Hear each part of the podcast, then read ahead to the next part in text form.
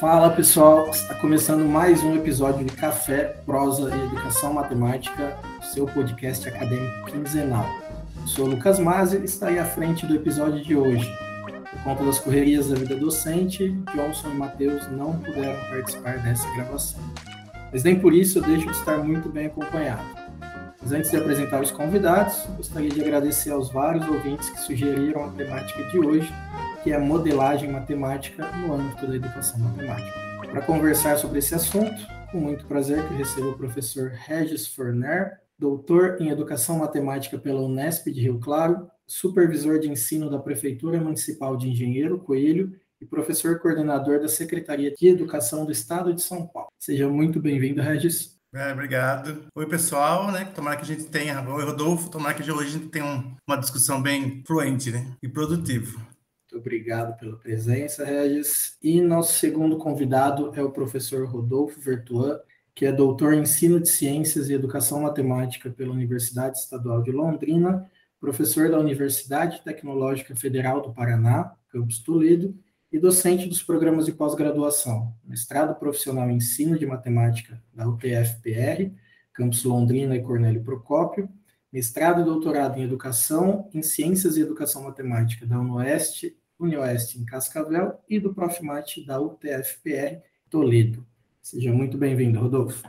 Obrigado, Lucas. Oi, Lucas. Oi, Regis. Oi a todos aqueles que nos ouvem. Obrigado pelo convite para falar de uma das coisas que sobre as quais eu mais gosto de falar, que é sobre modelagem matemática. E eu espero fazer ótimas trocas de experiência na noite de hoje com vocês dois, Lucas e Regis. Obrigado, Rodolfo. Bom, então, para dar início ao nosso bate-papo, né, né, quando a gente tem acesso né, algumas leituras aí na literatura de modelagem em si, a gente vê que ela tem suas raízes muito fortes na matemática aplicada, né, ali talvez com um dos principais nomes do professor Bassanese, e né, nas últimas décadas ele vem, ela vem ganhando bastante espaço no âmbito da educação matemática. E aí diferentes pesquisadores foram elaborando diferentes perspectivas, diferentes compreensões sobre o que é a modelagem matemática né, no âmbito da educação matemática.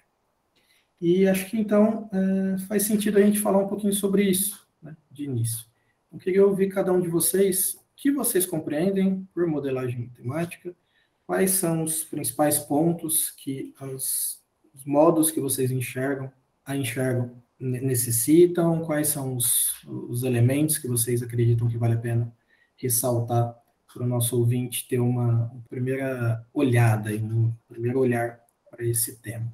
Eu acho muito legal a, o modo como você colocou essa situação, Lucas, porque de fato, me lembro que quando eu comecei a estudar modelagem matemática, meio que existia quase que uma necessidade de sempre que a gente fosse escrever algum texto para dizer da modelagem matemática, começar dizendo da modelagem matemática de onde ela veio, da origem da matemática aplicada, de como ela começou a, a adentrar nas salas de aula, de como ela chegou na educação básica. Infelizmente, a gente vê que, como área, a modelagem matemática no campo da educação matemática ganhou um status que hoje não tem mais essa necessidade de a gente, quando vai falar sobre ela, ter que se remeter sempre à matemática aplicada para fazer essa discussão.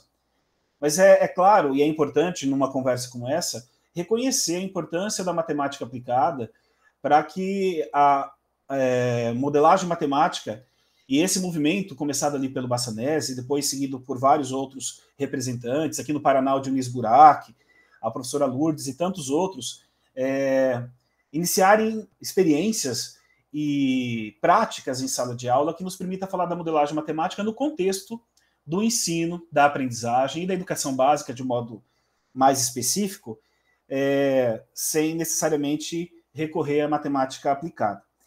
Uh, particularmente, eu vejo essa variedade de compreensões sobre modelagem matemática como um aspecto muito positivo. Significa que tem muita gente discutindo, refletindo, conversando, empreendendo atividade de modelagem matemática nos diferentes níveis de escolaridade. Particularmente, eu vejo que é, todos esses modos de compreender a modelagem matemática acabam passando pela ideia de você discutir um assunto que não é inicialmente matemático, um assunto da realidade, como a gente costuma dizer, por meio de lentes matemáticas. Então é quando, de repente, eu pego, sei lá, uh, numa cidade que, que, tem uma produção agropecuária bem forte, que tem muita gente que convive com agropecuária, e eu discuto temas da agropecuária com os meus alunos. Ou se de repente eu quero tocar música é, com construir um instrumento musical, por exemplo, com, com canos de PVC, que foi uma coisa que eu já fiz com os alunos, a gente pode pensar como que a matemática pode me ajudar a pensar essa situação, que inicialmente ela não é uma situação matemática. Então, como é que eu posso olhar com, com um olhar matemático para situações que originalmente não precisam ser? E essa é uma característica que eu vejo comum em todas as perspectivas. Eu entendo que é importante ter uma situação original, uma situação que permita construir um problema para ser investigado, que dê para a gente coletar dados e discutir esses dados. Eu, considero importante construir um modelo matemático que permita responder o problema que foi suscitado por essa situação. E quando eu digo modelo matemático, Lucas, eu não digo que é uma expressão algébrica. É, eu posso construir um modelo matemático com alunos na educação infantil. Que modelo matemático poderia ser? Se uma figura, uh, um texto, muitas vezes, quando uma criança dos anos iniciais é, consegue expressar por meio de, da escrita um raciocínio. Então, esse modelo matemático não é muito, não é necessariamente uma fórmula, como a gente muitas vezes associa. E utilizando desse modelo, a gente acaba respondendo e refletindo sobre aquela situação que, por algum motivo, interessa a turma, interessa a mim. Então, eu entendo a modelagem matemática como um jeito de fazer matemática, e como um jeito de ensinar e permitir que os sujeitos, os nossos estudantes, aprendam matemática, porque aprender matemática para mim significa compreender o conceito, é, compreender o algoritmo, entender onde que esse conceito pode ser utilizado e ressignificar esse contexto em que ele é usado, ao mesmo tempo que o contexto ressignifica o conceito e discutir o mundo a partir da matemática. Então é mais ou menos isso. Eu acho o, o que o Rodolfo falou é, é bem assim interessante da, a posição do, do Rodolfo. O Rodolfo tem muito mais experiência do que a minha com modelagem. Né? Rodolfo já tem trabalhado bastante, é até legal de ver né, as diferentes, como as concepções vão, vão mudando. Né? E o bom do que o Rodolfo colocou é que a gente não pode refutar nenhuma. Né? Eu acho que a gente não refuta é, nenhuma concepção. Né? As concepções têm, têm várias da modelagem, né? E, é, e a gente às vezes faz uma reflexão em cima delas. E eu acho que é isso que, que faz com que ela seja tão interessante e, e, de acordo com assim, com o objetivo que se tem é que aquela, aquela concepção casa melhor com o que eu estou pesquisando ou não, né? Então tem tem pessoas que trabalham mais voltadas para matemática aplicada, então ela tem uma concepção que é muito voltada para matemática aplicada, né?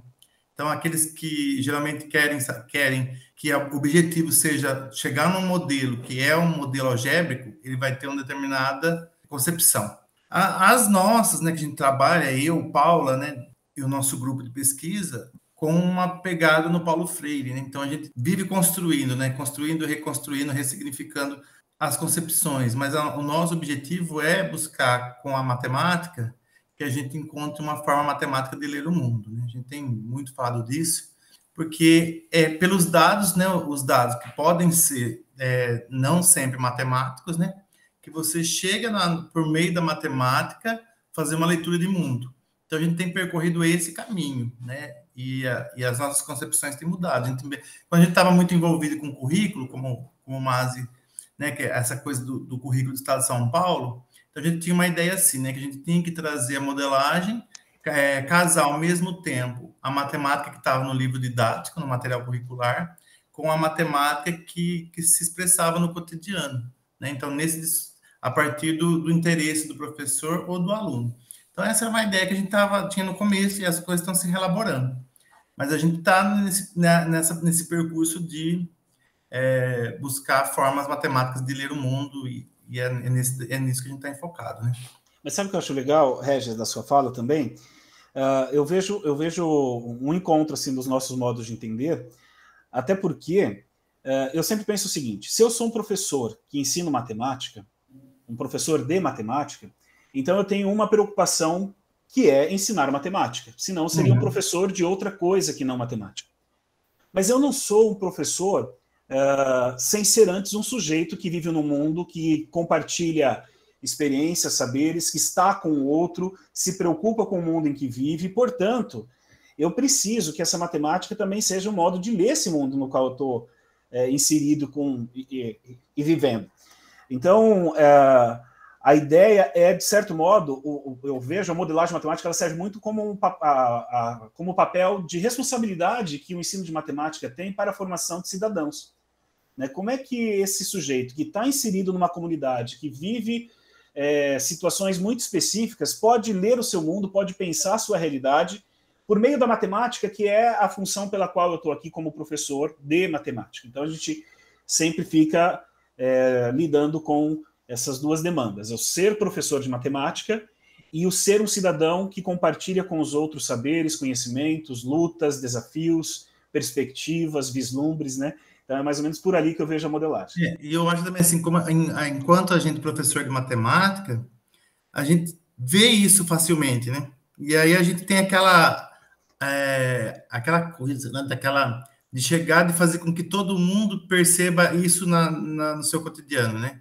Assim, é, eu pelo menos assim fico me perguntando, será que a pessoa não vê que pela matemática ela consegue ser um, um cidadão, né? O que, que, a matemática pode fazer na hora de interpretar um gráfico, né? De fazer um, uma leitura daquilo, né? E a gente vê o quanto que a matemática é importante na vida da gente e faz com que a gente seja uma pessoa, né? Vamos dizer assim, entre aspas, uma pessoa melhor. E a gente quer que todo mundo veja isso, que o aluno perceba a mesma coisa, né? O aluno, né? Seja, seja ou a pessoa que você conversa, assim, do potencial que a matemática tem para fazer a interpretação de, de, dessas situações que acontecem no dia a dia, né? Perfeito. E né, ouvindo vocês, me vem uma questão que talvez, se a gente olhar para os currículos, né, acho que a gente pode chamar de currículo, inclusive, hoje em dia, como a BNCC, como o currículo paulista, o currículo do Paraná, se a gente for pensar nesses documentos normativos, não é bem dessa preocupação que a gente está falando, né? Gente, esses documentos eles não estão pensando numa formação de fato cidadã, reflexiva, problematizadora, autônoma, né, que o indivíduo ele consiga fazer uma leitura desse mundo e transformá-lo, né? Por N motivos, né? O principal é que esse currículo ele responde à elite. Então, seria incoerente, inclusive, né, entre os próprios elaboradores. A minha briga exatamente é essa, né? porque a gente vê uma condução e às vezes os professores, pelo menos no, no, na produção dos dados da, da minha tese, né, os da Laís também, a gente viu muito isso. Às vezes o professor acha que porque está posto ali no livro de dados, você sabe que muito, muito mais com propriedade do que eu, que é, o, o, livro que exerce um poder na cabeça do, do, professor, que ele acha que aquilo lá não pode ser, não pode ser alterado, né? Ele não pode ser tomar outra posição, né? Tem que ser daquele jeito fielmente. Então, eu acho que a minha briga maior com o professor é essa, da, quando a gente conversa sobre material didático ou uso. A gente teve uma briga muito, muito, que acho que não sei se o Rodolfo conhece aqui no estado de São Paulo, que era por, por esse material que era imposto, né? Ainda é imposto, né? Então, e as pessoas reagem como se nada daquilo pudesse ser refutado ou que não pudesse ser proposto um outro encaminhamento que não fosse aquele. Então, é, é o que a gente vê no, no, nos itinerários formativos do novo ensino médio, é o que tem o material proposto, tal, é, que tem para o ensino regular tal, né? Mas que eu acho que a gente tem que é, o que a gente chama de, de propor atos de insubordinação criativa, né? Senão a gente vai ficar assim refém e vai acabando, acaba por é, proliferando essas ideias que não são as ideias do professor, mas porque ele acha que só que só tem que reproduzir o que está ali posto.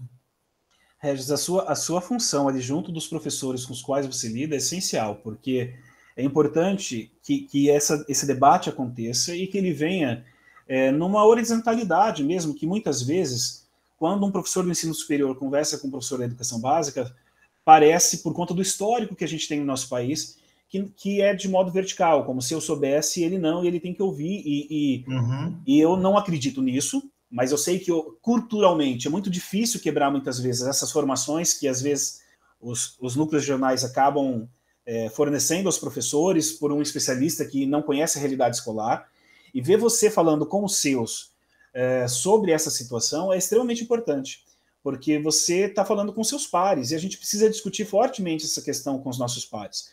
Lucas, eu fiz uma leitura da, da BNCC faz um tempo para falar um pouco sobre modelagem matemática, inclusive. E, e me permita dizer que eu tenho a sensação de que para um, se a gente quiser romantizar a BNCC, a gente consegue muito fácil.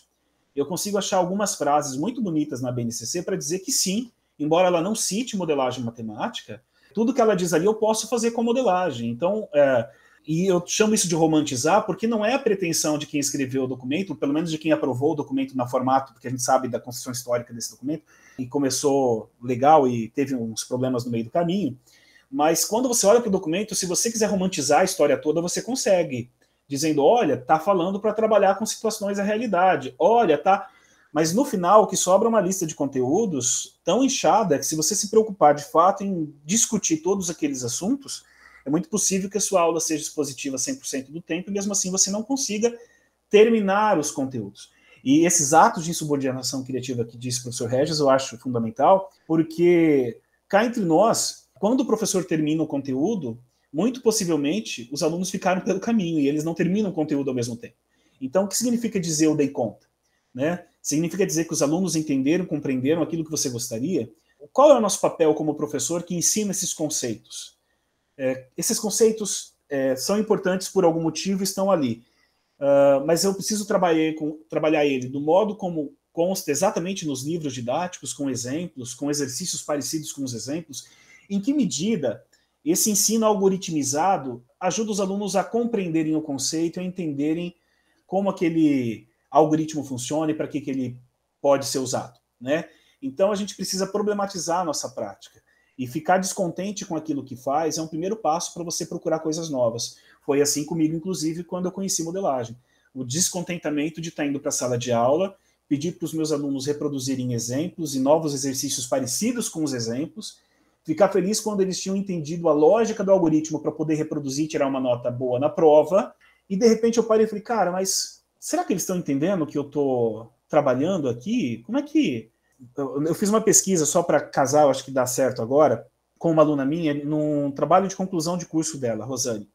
E o título do trabalho era o que ficava depois da prova. Então ela conversou com uma professora que dava suas aulas regularmente, normalmente, e aí ela, a professora aplicou a prova e o combinado era que a professora ia corrigir a prova com os critérios dela no mesmo dia da aplicação e no dia seguinte a Rosane ia começar a pegar só os alunos que tiraram nota 10 ou acima de 9, que tinha autorização, aquele rolo todo de, do CEP, da, da, do Comitê de Ética e Pesquisa, para poder entrevistar esses alunos e fazer perguntas sobre as próprias questões, para ver o que, que eles diz, diriam sobre aquelas questões. O combinado era, não dava para dar muito tempo do dia que a criança fez a prova, porque senão a gente não podia ter uma. E o que a gente percebeu é que a prova, é, de 10 crianças que participaram dessa coleta de dados, uma conseguia dizer do conteúdo com autonomia. As outras nove também tinham tirado nota 10, mas não tinham ideia do que haviam feito, por que funcionava daquele jeito. Mas entenderam o algoritmo e souberam reproduzir para tirar uma boa nota. Então a modelagem, de certo modo, ela vem uh, para quebrar e para colocar em xeque a nossa prática e nosso conformismo como professor também e dos alunos, que precisam pensar nas aulas e agir de modo diferente do que estão habituados. O, o Rodolfo falou uma coisa que eu também pensei assim, do, dos cursos que eu desenvolvi com os professores, que acho que o primeiro caminho é o professor, porque a gente tem um, um a maioria, a, pelo menos a, a, minha percepção é que a maioria dos professores eles estão acostumados a seguir essas cartilhas, né? E não contestar o que o que está ali posto. Nos cursos que a gente tem desenvolvido, a gente percebe que pela modelagem eles têm um primeiro, acho que um primeiro momento que é colocar em xeque aquilo que eles estão ensinando, né? Então, será que aquilo que eu estou ensinando é faz sentido, né, na, na cabeça dos alunos? Porque a gente só não, eu acho que a gente só vai conseguir mudar é, drasticamente é, a forma como está proposto os materiais, né, os, livros didáticos, é se a gente tiver uma ação um pouco mais severa, né, um pouco mais forte. É, porque a gente tá, porque as coisas estão muito bem postas, né? Então quebrar essa esse, esse paradigma que tem do, dentro das escolas é meio difícil. Eu acho que o primeiro caminho é pelo, por meio da modelagem mesmo, do jeito que a gente está assim, cada vez mais, acho que muito mais forte aí no Paraná do que aqui no estado de São Paulo, né? Que é o, o sonho nosso é, é, fazer, fazer um movimento muito parecido com o daí para chegar no estado de São Paulo. Porque é, fica muito essa ideia, né, de que as coisas têm que ser do jeito que são. Então, se, se deu certo é porque está aqui no livro, tá, dá certo, que continuar. Então, o primeiro momento é esse, oferecer cada vez mais curso de formação para colocar para no ambiente colaborativo colocar é, em discussão essas coisas, né? Então é do jeito que tá, vai, faz sentido, né? Acho que o que o Rodolfo falou, eu também tenho um movimento mais ou menos parecido com isso, de não estar tá satisfeito dentro da sala de aula das formas como como se ensina e começar a buscar meios alternativos para chegar em, objetivos que eu que eu acredito que sejam ideais para os meus alunos. Acho que, que acho que a gente concorda, não chega nesse Quer dizer, estamos concordando com bastante coisa, mas essa é o, a gênese né, da modelagem na, na prática nossa, acho que é muito parecido. Um dos pontos que eu ia chegar ali, acho que vocês é, pontuaram muito bem, que eu entendo essa modelagem como uma afronta a esse currículo imposto, né? Na verdade, ele desafia essa imposição, né, verticalizada, né, de cima para baixo, e permite a gente ir além daquela sequência né, de currículo que é BNCC, que o currículo paulista em si, é, acaba trazendo. Né? Mas uma coisa que eu acho que acaba, às vezes, impedindo esse movimento é também é, o medo do desconhecido. Né? Então, a gente sabe que a modelagem, nem toda formação inicial, ela está presente, né? Então, eu posso falar da minha formação aqui da Unesp de Rio Claro. Minha formação inicial, eu nunca ouvi falar de modelagem, e estou num programa né, de pós-graduação em Educação Matemática com Professores, que trabalhavam em modelagem, mas não tinham nenhuma disciplina específica e muito menos práticas de modelagem ao longo das, né, do curso em si. Então, eu fui ter conhecimento na minha pós-graduação, numa disciplina que eu tive no mestrado com a Paula, né, Paula Malheiros. Então, a gente sabe que, né, se a gente pegar aí Brasil afora, a modelagem muitas vezes não é uma realidade, né?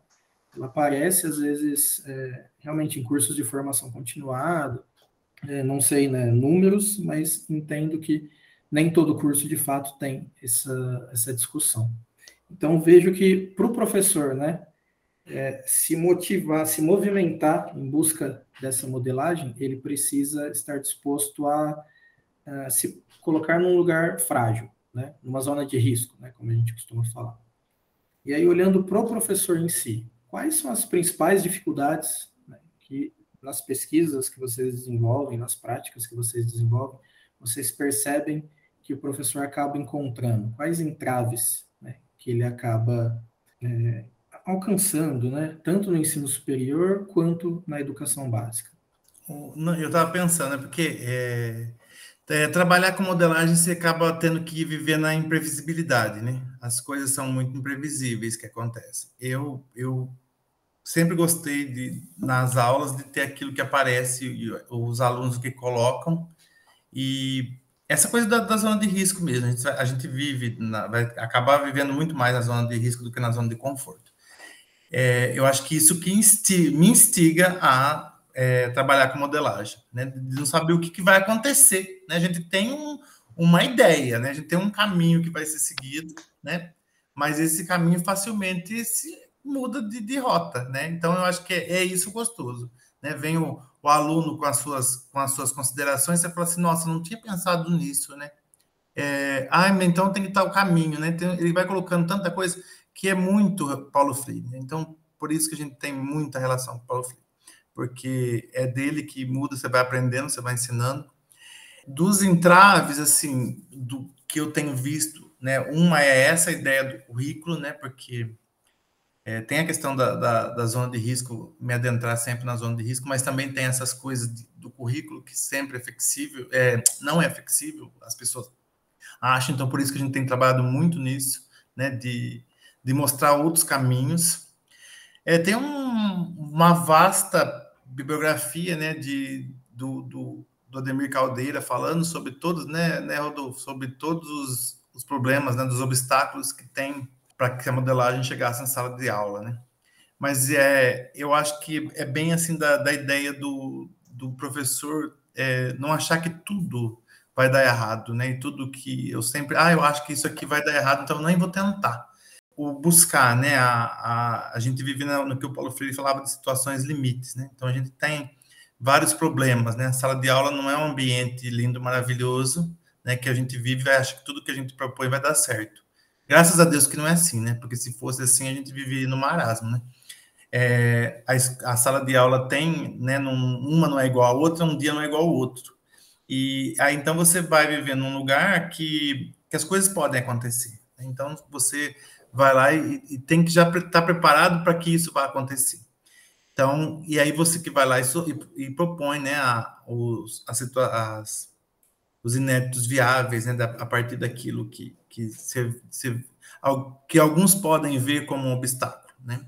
E a gente não, a gente vai lá e vai, não, a gente tem aquele objetivo, vai ter que contornar e vai tá. Então, às vezes, o professor não, não tem esse feeling, né? Sei lá, o que a gente pode chamar, né? De, de, ver uma situação, não, eu vou, vou, vou contornar isso, vou fazer tal coisa, tal, tal, tal, e acaba vendo que aquilo lá tudo foi, você fala assim, nossa, no, no final. Ah, isso foi um grande aprendizado. Consegui já, em outra situação, estarei, estarei já pronto para fazer isso, isso, isso, né? Acho que um pouco é isso que. Mas eu acho que isso aprende, né? A gente, nos cursos de, de, de formação, a gente tenta sempre fazer isso, de, de mostrar, eu poderia fazer isso, poderia fazer aquilo, alternativa tal, alternativa, né? Plano A, plano B, e aí vai, né? Olha, Lucas, eu, eu, vou contar aqui. Uh, já contei outra vez e vou contar de novo agora que eu morria de medo de começar a fazer modelagem matemática e que não foi fácil o começo para mim. Uh, eu gosto de dizer isso não como modo de desencorajar as pessoas, mas para dizer que nem tudo são flores, mas o ganho recompensa qualquer esforço qualquer medo, vamos dizer assim. Uh, eu me lembro que eu estava fazendo uma pesquisa de mestrado, eu estava dando as minhas aulas cheia de listas de exercícios e de repente eu parei para mim e falei, Rodolfo, você vai defender uma dissertação de mestrado em modelagem matemática, vai defender que essa coisa é boa sem fazer com seus alunos. O que está acontecendo? Você está fazendo um projeto à parte, está coletando os dados, lá você está fazendo, mas como é que você pode ser falso assim, a ponto de defender que uma coisa é boa e não fazer com os seus alunos? E eu tinha várias turmas na época de ensino médio, ensino fundamental 2, ensino fundamental 1, eu estava em tudo que é lugar em Londrina, cidade em que eu vivia. Uh, e aquilo foi um chacoalhão para eu começar a empreender práticas de modelagem matemática com as minhas turmas regulares de 40 alunos.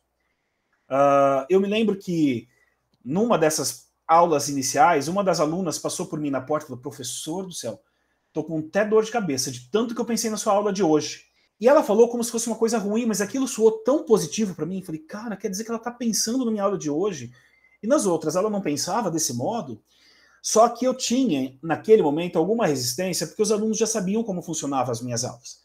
Eu estava propondo que eles. Eu estava propondo aulas diferentes para que eles fossem diferentes nas minhas aulas. Então, no início, eu tive uma resistência dos alunos, mas era uma resistência a, a um, um, estranhamento inicial. E eu, eu costumo dizer que esse estranhamento durou mais de um mês, o que, para quem está na sala de aula, vocês sabem melhor que eu, é uma infinidade esse tempo, de mais de um mês de resistência, de alunos falando, mas com dois meses, Lucas, os alunos me esperavam na porta e perguntavam, professor, o que, que a gente vai estudar hoje? E eles não estavam perguntando qual era o conteúdo matemático do dia. Eles queriam saber qual era o assunto, qual era a situação, qual era o tema que a gente ia investigar naquele dia. E eles sabiam que a gente ia usar matemática para isso. Eles sabiam que o objetivo era também que eles aprendessem matemática. Mas eles estavam me perguntando qual era o tema, qual era o projeto, qual era a ação que eles iam realizar, seja ela física ou mental, para dar conta de aprender matemática associada a uma outra coisa que eles não imaginavam naquele dia, mas que eu ia acabar contando nos próximos segundos. E isso foi para mim sensacional. O meu medo foi se desfazendo. E hoje eu costumo dizer isso para encorajar tantos outros que talvez tenham aquele medo que eu tinha, mas que não têm uma, uma dissertação de mestrado para dar conta e para acreditar que é o, o meu motivador maior naquele momento, até para dizer que eu acho que a gente endeusa, é, a gente faz um endeusamento muito grande da modelagem matemática, no sentido de que parece que é para poucos professores fazerem. Não é.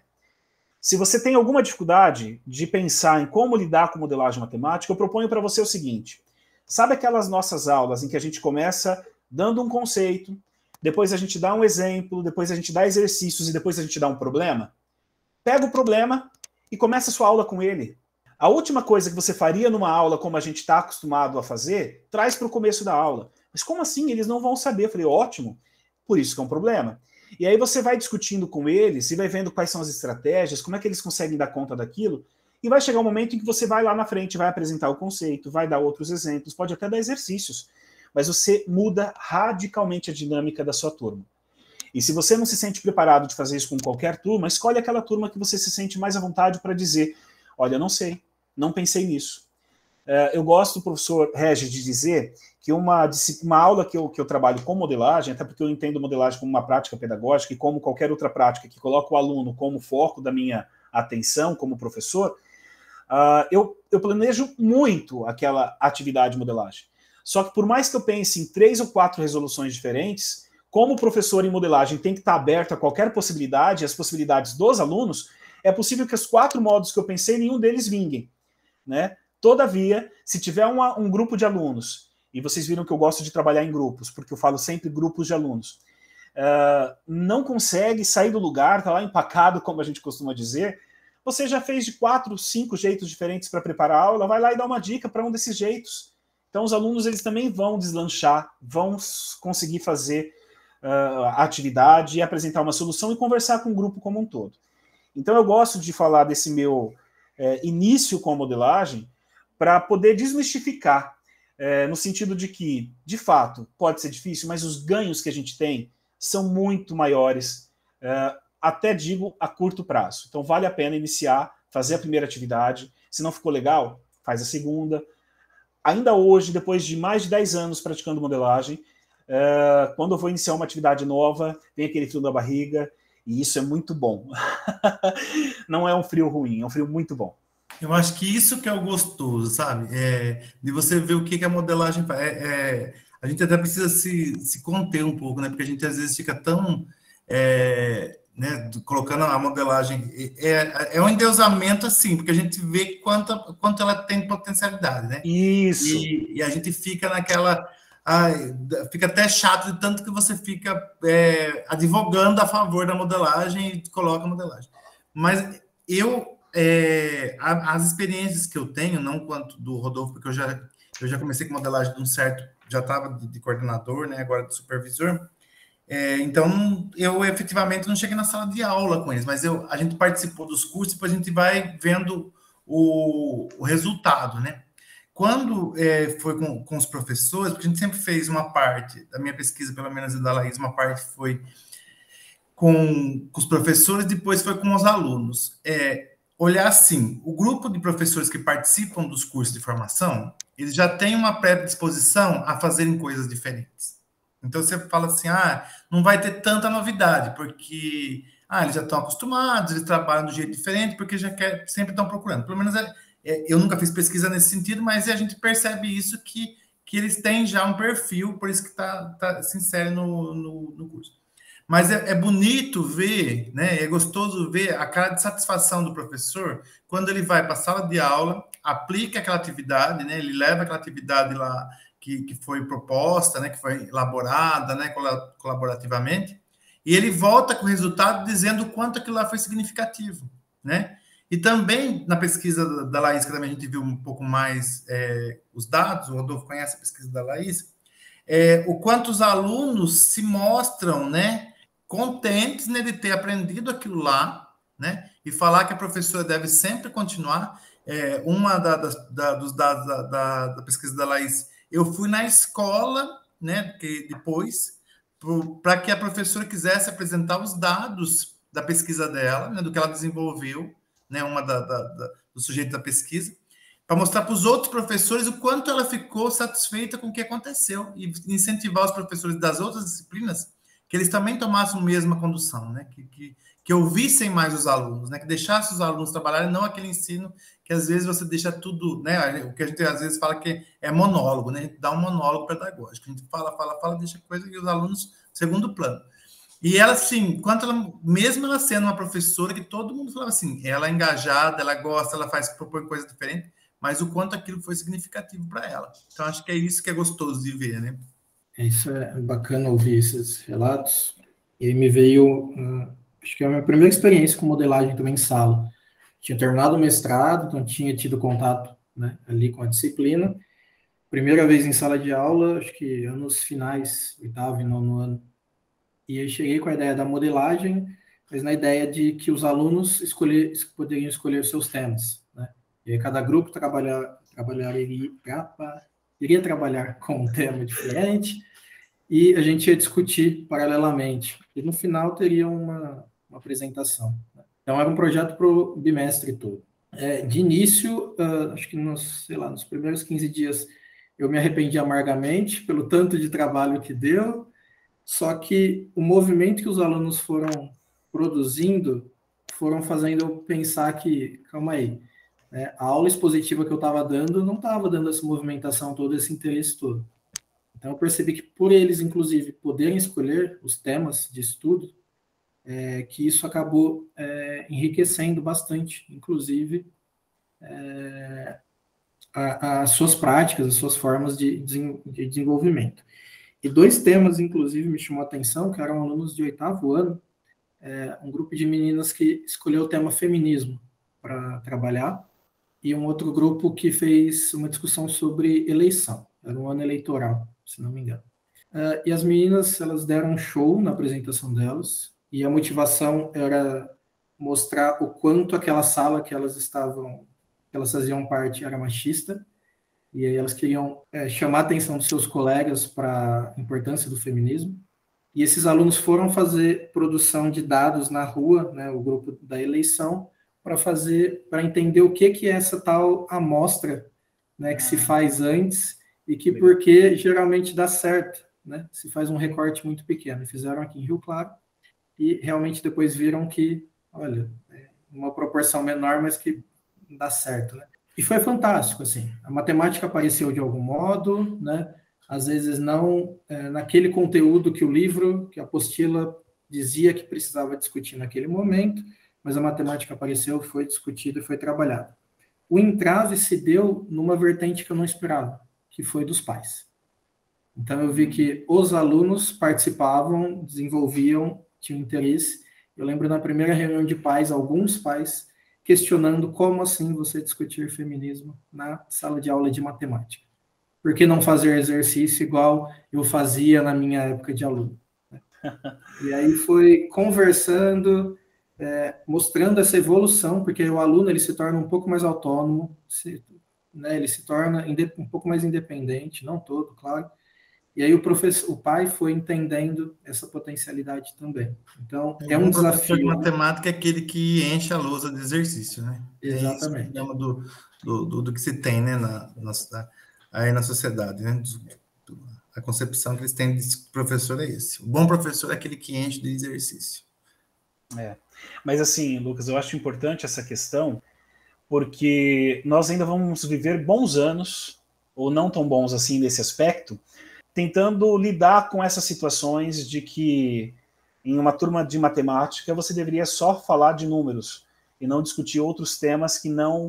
Uh, como se, ao falar, por exemplo, de, de, de salário mínimo e usar matemática para pensar no poder de compra do salário mínimo, ou mesmo o custo da cesta básica em relação ao salário mínimo, como se isso não tivesse matemática, como se isso fosse um assunto proibido. Então a gente precisa, de certo modo, ir pela via do convencimento mesmo, de mostrar os resultados. Uh, eu me lembro que uma das primeiras atividades de modelagem que eu fiz com crianças foi quando uma aluna chegou com o encarte de um circo. Inclusive, essa situação está no livro que, que eu escrevi com a Karina e com a Lourdes, de 2012, Modelagem Matemática na Educação Básica. E que daí o, a aluna falou assim: Olha, professor, vai ter uma, um circo aqui na região, achei jogado na rua. E um menino virou para ela e falou assim: professor, coisa feia, né? As pessoas jogam lixo na rua ainda. E enquanto eu saía do pátio, porque a gente pegava as duas filas de meninos e meninas para levar a sala no pátio, naquela escola de primeira a quarta série na época. E aí, quando chegamos na sala, eu fui pensando, cara, isso acho que vai ser uma atividade legal. E eu joguei para eles, gente, olha só, aconteceu isso. Quanto de lixo será que existe jogado nas ruas do nosso bairro? Aí eles começaram a chutar valores e eu fui anotando. Será que tem como a gente saber? E os alunos, claro, se a gente for catar em todas as ruas do bairro, sim, mas a gente não vai fazer isso. Falei, será que só tem esse jeito? Então você vai criando estratégias. No final das contas, a gente decidiu investigar a rua do bairro. A gente foi no outro dia com varetas de, de, de, de, de árvore para catar lixo que estava jogado. Discussões do tipo: uma casca de banana, por exemplo, é lixo jogado nas ruas, mas uma manga não, porque ela está embaixo do pé, então ela é dona do do terreno ali, que ela caiu.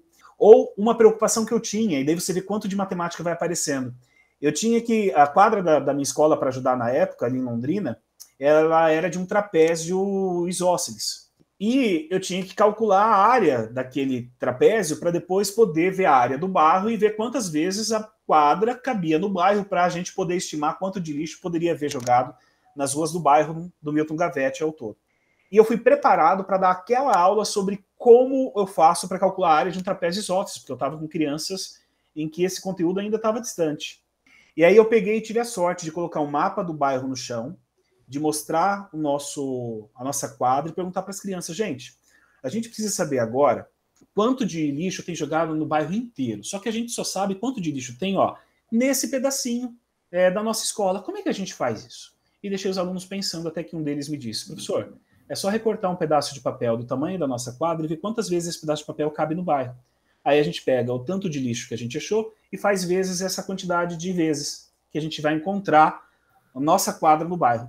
Eu não precisei da fórmula formal da área de um trapézio. Eles resolveram o problema e eu discuti conteúdos de geometria, conteúdos de operações, é, várias outras, produção de texto, porque o professor dos anos iniciais não é professor só de matemática, trabalha várias coisas, ciências uh, durante uma atividade de modelagem matemática. Então, a gente vai sendo convencido como professor conforme a gente vai se desafiando e realizando novas atividades. Fala, cara, ficou legal, sensacional. Não foi do jeito que eu esperava, mas se eu melhorar isso, e olha só, aquele aluno que nunca participou chegou a fazer as coisas hoje, que incrível. Então a gente vai se convencendo conforme vai encabeçando iniciativas. O Rodolfo falou desse material, eu, eu comecei o primeiro livro que eu li para levar para a pesquisa de doutorado foi esse livro do é, isso daí mesmo. Ah, legal, que bonitinho. É. E foi justamente esse, essa atividade do lixo que a gente discutiu a, o primeiro encontro com os professores do curso de formação. Me oh, deu um trabalho porque a gente misturou a ideia de quadra com quarteirão e o que, que era uma coisa. E aí eu decidi o que, que era e tal, e ficamos na, na briga. Mas, assim, esse livro em especial que o Rodolfo falou é muito legal para discutir, né? Porque para também ver quais são outros pontos de vista que os professores vi, eh, viam né? tentar elaborar a atividade para levar para a sala de aula, né? Que legal, Regis. Sabe por quê? Eu falo que depois que a atividade é feita, a gente precisa mostrar as atividades que a gente criou para muitas pessoas, não porque a gente quer que elas reproduzam a atividade, porque isso não acontece. Se acontecer, tem é uma aula tradicional disfarçada de modelagem. Uhum mas para haver uma certa apropriação. Tem um artigo que a gente produziu para uma revista, Rencima, inclusive, que falava de lançamento de aviões de papel. Eu fiz no ensino superior, trabalhei com uma matemática é, do ensino superior ou com estatística, e aí teve um grupo aqui da Gabriele, da Cris, aqui de Foz do Iguaçu, que me pediram se eu tinha atividades para mandar para elas, e mandei essa. Um dia ela me mandou umas fotos. Professor, na escola da professora X já existe competição de lançamento de aviões. então, a atividade ela vai inspirando outros movimentos e outras práticas, e eu tenho certeza absoluta que se eu pedir para esses professores que encabeçaram essa atividade com as turmas deles, possivelmente nenhum deles vai ter realizado a mesma matemática que a que eu coloquei uhum. no artigo. Mas a, as atividades elas servem para inspirar iniciativas, sabe? E, e, eu fico muito feliz que vocês tenham debatido a atividade que eu fiz com as crianças lá atrás, em Londrina, eu, devem estar todos eu, com 20 anos hoje. Porque mesmo que ela não, Ela pode. Porque assim, às vezes o professor tem muita insegurança de, do como que ele pode ser uma atividade de modelagem, né? Então, a partir do momento que você mostra algumas atividades para ele, inspira outras, né?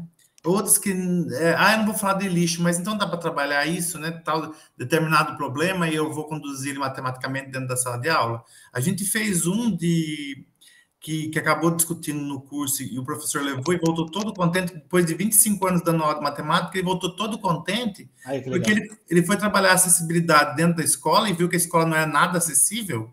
E os alunos chegaram no final e falaram assim: não, agora a eleição, um tema, né, bem a época do que também o, o Masi falou aí, é, e levou para os candidatos a prefeito da, daqui da cidade de Limeira a, a, proposta de que a escola deveria ser acessível. Né? Quais eram os lugares da escola que ele era acessível? Porque, qual era o problema da escola não ser acessível?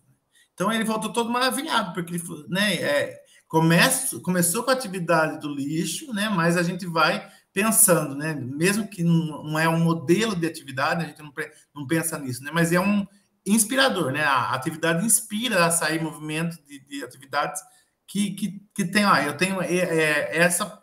É, a atividade tem que ter essa linha, né? E ele começa, e aí a coisa começa, a, a, a criatividade que o, que o, Rodolfo tanto tem pesquisado, né? A, a criatividade Sim. começa a aparecer, né?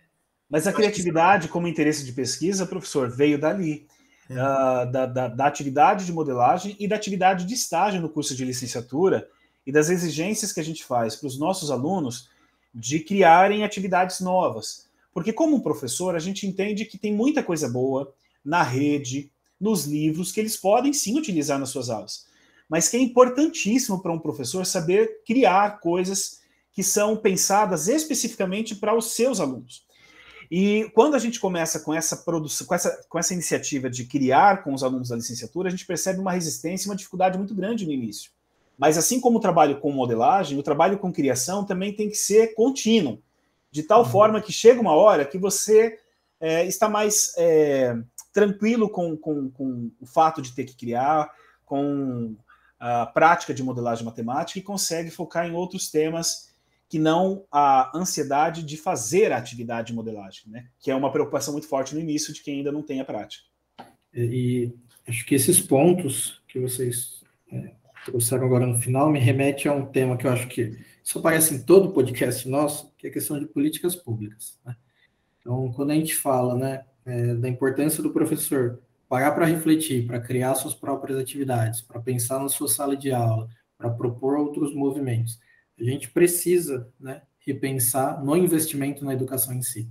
Senão a gente fica só exigindo desse docente né, que ele faça coisas novas, e às vezes né, esse docente dá 60 horas na semana e gostaria muito de fazer algo diferente, e às vezes não consegue. Né? Então, daí a importância né, de ter um incentivo para que o professor tenha tempo para participar de eventos, né, de congressos, para poder ler artigos, ler livros. Conversar né? com os próprios professores da própria uhum. escola, né? Exatamente. É, para que não seja aquele movimento, né, que infelizmente que é a realidade, e que o professor vai para a escola para dar a aula dele e ponto final, né? Não existe mais nenhuma troca a partir disso. Então, isso quando ele não trabalha em diferentes escolas, né, Lucas? E isso fica Sim. ainda mais difícil. Duas, três escolas, né? Duas, três escolas. Quando você trabalha, mesmo que tenha várias aulas numa mesma escola, uh, a sensação de pertencimento ela precisa existir para você se incomodar com, com, com o modus operandi da coisa. Uhum. Se você migra para duas, três escolas e sabe que no ano seguinte você vai para outras duas, três, uh, você se vê de passagem e o pertencimento uh, nem sempre acontece. Então é, é, é importante é, chamar atenção para isso, porque por mais que a gente defenda a modelagem, tantas outras iniciativas é, tantas outras práticas pedagógicas inovadoras no contexto das aulas de matemática, a gente não ignora, não, não, não, não, não esquece uh, que esse professor, que hoje em dia está na escola pública fazendo trabalho ali, é, tem outras dificuldades para as quais a gente precisaria de mais vários podcasts para discutir, uhum. uh, mas que a gente não ignora. Então a gente sabe que talvez, justamente por isso, é bom que a gente tenha a, a a, prática de mostrar nossas experiências e relatar nossas atividades de modelagem, porque você pode ajudar um professor que não tem tempo de parar e criar uma atividade nova, mas pode, de repente, se inspirar numa outra que foi vista no em algum momento por alguém, numa fala qualquer. Né? Então, uh, eu acho pertinente demais essa sua observação, e, e, é isso que impacta fortemente a implementação de práticas de atividade de modelagem matemática nos contextos escolares. Principalmente, eu não, eu não diria principalmente, de modo geral. A escola pública tem suas dificuldades, as particulares têm outras. Então, as particulares, às vezes, nós temos professores que precisam trabalhar com apostilas, com conteúdos específicos para dar nas aulas específicas, que às vezes as provas nem são feitas por eles, vem de cima, e aí trabalhar com modelagem é quase como aquele grito de, de desespero para aquelas duas aulinhas que você consegue liberar ali um tempo para poder fazer algo diferente. É, eu acho que assim, a gente às vezes fica com, com, Pode parecer um discurso que a gente às vezes coloca tudo nas costas do professor, né? Eu, eu, a, gente tem, a gente às vezes faz essa coisa né, de, de propor coisas, e, mas acho que a intenção nunca é essa. A gente sempre tem aproveitado os espaços, eu pelo menos tenho aproveitado muitos espaços que eu tenho para, além de falar da, da, das propostas, né, de, de, né, de do que pode acontecer dentro da sala de aula, de formação de professores, mas também do, do que acontece, de quanto é difícil, né? E de, de quanto existem traves para que as coisas aconteçam, né? Como o Rodolfo colocou aí várias, é, a gente tem tem que também aproveitar os espaços, seja, seja nos eventos que a gente vai, ou quando a gente vai socializar a pesquisa e falar, ó, é possível, mas também precisa de um esforço do, né, do, do das, dos superiores, né, dos órgãos que, que regulamentam, que regulam tudo, a, as escolas, para que as coisas aconteçam de fato, né? Não adianta só o professor ter boa vontade e tentar, se ele não tem condições suficientes para que tudo aquilo aconteça de um modo satisfatório. Né? Eu acho que a gente tem que ter esses espaços e apresentar. Pelo menos é, é o que a gente sempre tem. Eu, pelo menos, tenho me esforçado nesse sentido. Aqui, aqui no Paraná, por exemplo, vocês estavam falando do Paraná antes, né? Uh, nós vamos ter um concurso agora, e se eu não me engano, para matemática, para o estado inteiro, são 500 vagas. Mas isso é muito, muito, muito insulto para todo mundo que conhece a situação do ensino público estadual do Paraná em relação ao número de vagas. Criou-se a prática de a gente ter é, o teste seletivo para professor que seria substituto de alguém, para, na verdade, trabalhar substituindo quem não existe como vaga de fato, uh, porque é mais barato. Ou ainda de pagar universidades particulares para contratar terceiros para fazer atividades, por exemplo, de reforço escolar. Então, existem umas, existem umas iniciativas ali de pouca valorização do professor que impactam fortemente nessa capacitação dos professores, ou mesmo nessa nessa conjuntura que a gente tem hoje, não só no estado do Paraná, mas no Brasil como um todo, de desvalorização da profissão professor, de modo geral. Né? Então, de fato, a gente tem situações bem difíceis. Só que, justamente por isso, Lucas, é que práticas de modelagem matemática são tão importantes, porque a gente não pode se render ao sistema e fazer aquilo que eles querem da gente, ensinar conteúdos sem nenhuma utilização ou significado para as crianças, de modo que elas saibam obedecer mais para frente quando precisarem votar, por exemplo, não terem condições nem de poder ler matematicamente uma informação que é importante. Então a gente precisa estar aqui, apesar das dores, trabalhando para que nós tenhamos uma sociedade cada vez mais atenta, mais vigilante, mais justa, uh, e o nosso papel de professor com a modelagem acaba é, sendo facilitado nesse aspecto. Isso que a gente problematiza muito, né? A gente, a gente sempre tem trabalhado na modelagem na ideia da, da problematização, né? de não ficar aquela coisa de ficar se, se, se colocando, né, fazendo questionamentos daquilo, não aceitar do jeito que é, né? A gente, o Rodolfo falou isso, que, que é, por isso que a gente defende, né, a modelagem. A modelagem, né, não que as outras não não façam, as outras também fazem, porque às vezes eu entrar assim, ah, o Regis e o Rodolfo acham que tudo vai resolver com a modelagem a gente tem que defender isso mesmo, né? Porque é, é, é o nosso papel. Porque senão, né, a gente, se aqui tivesse falado estudando modelagem, defendesse outra abordagem, não, não vamos falar nenhuma, né? Senão, mas eu vejo assim que tem que, que é por aí que as coisas vão acontecer, né? Eu desde quando antes de começar o novo ensino médio já tinha pensado nessa a modelagem é um caminho para que os itinerários formativos aconteçam dentro da sala de aula, né? mudando um pouco de, de assunto. Né?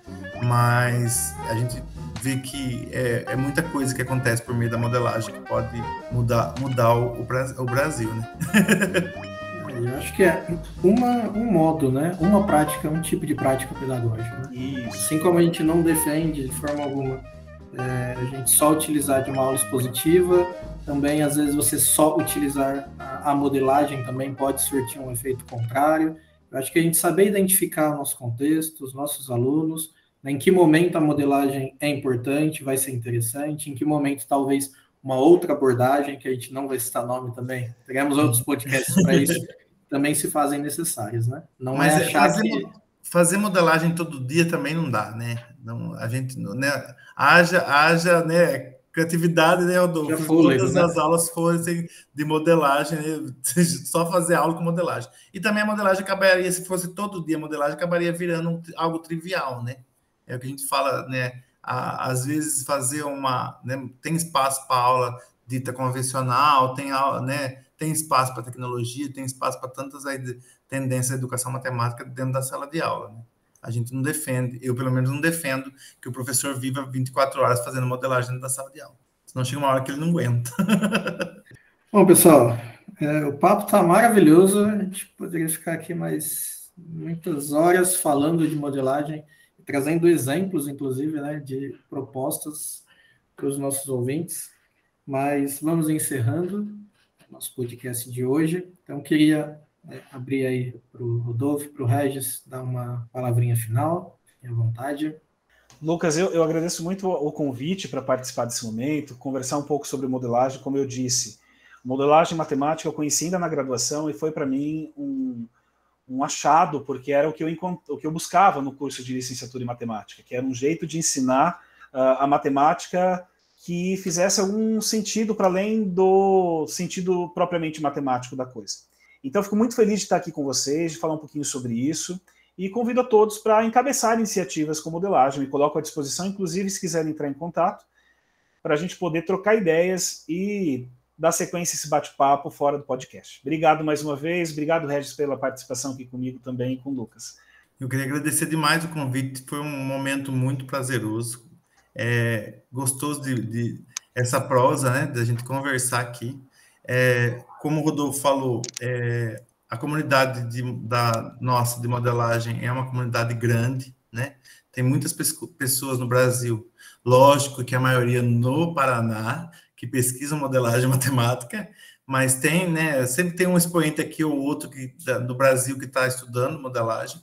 E, né, a gente tem vários eventos que estão sendo aí, de, que, que acontecem no Brasil, que as pessoas que se tiverem interesse, né, se animarem-se com o nosso a nossa conversa, minha e do Rodolfo, se motivem a, a participar também, né? desenvolver atividades, desenvolver é, inspiradas na modelagem, né? É, e dizer que também me coloco à disposição, é, né? As pesquisas nossas estão aí acontecendo e, e agradecer mais uma vez o convite de vocês e o quanto foi gostoso de conversar aqui. Eu que agradeço, pessoal. Realmente muito prazeroso. O tempo voou, simplesmente voou. E para você que está nos ouvindo, obrigado mais uma vez pela audiência. Lembrando que nossos episódios saem às terças-feiras, quinzenalmente, às 19 horas. Nosso Instagram é café.prosa.educmate. Lá vocês encontram informações sobre os episódios, sobre os palestrantes também colocamos algumas referências para quem quiser continuar esse estudo, essa discussão. É, entre em contato também para sugestão e de temas, de nomes. E é isso, pessoal. Muito obrigado e até a próxima.